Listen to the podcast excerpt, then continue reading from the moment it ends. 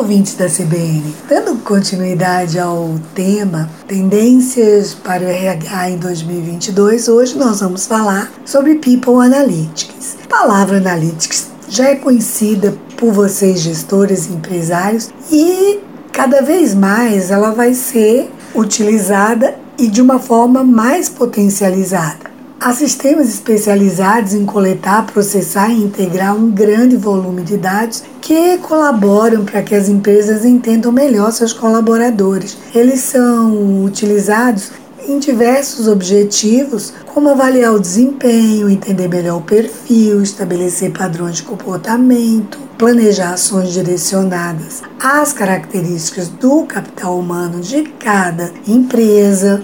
Embora essas ferramentas já estejam disponíveis, a tendência é que sejam cada vez mais aperfeiçoadas. Isso significa empresas que não contarem com o apoio do People Analytics podem ser engolidas pela concorrência. Isso porque a aplicação de análises preditivas no gerenciamento de talentos não é mais uma tendência, é uma realidade cada vez mais necessária para que a gente veja o valor estratégico do RH nos negócios. Porque com as mudanças tecnológicas criando cenários cada vez mais complexos, precisamos cada vez mais de ferramentas que nos forneçam dados para sustentar nossas decisões, para nos dar um suporte melhor. Dessa forma, quando utilizamos a análise do People Analytics com as outras ferramentas, nós temos condição de ter mais velocidade na tomada de decisão, maior assertividade.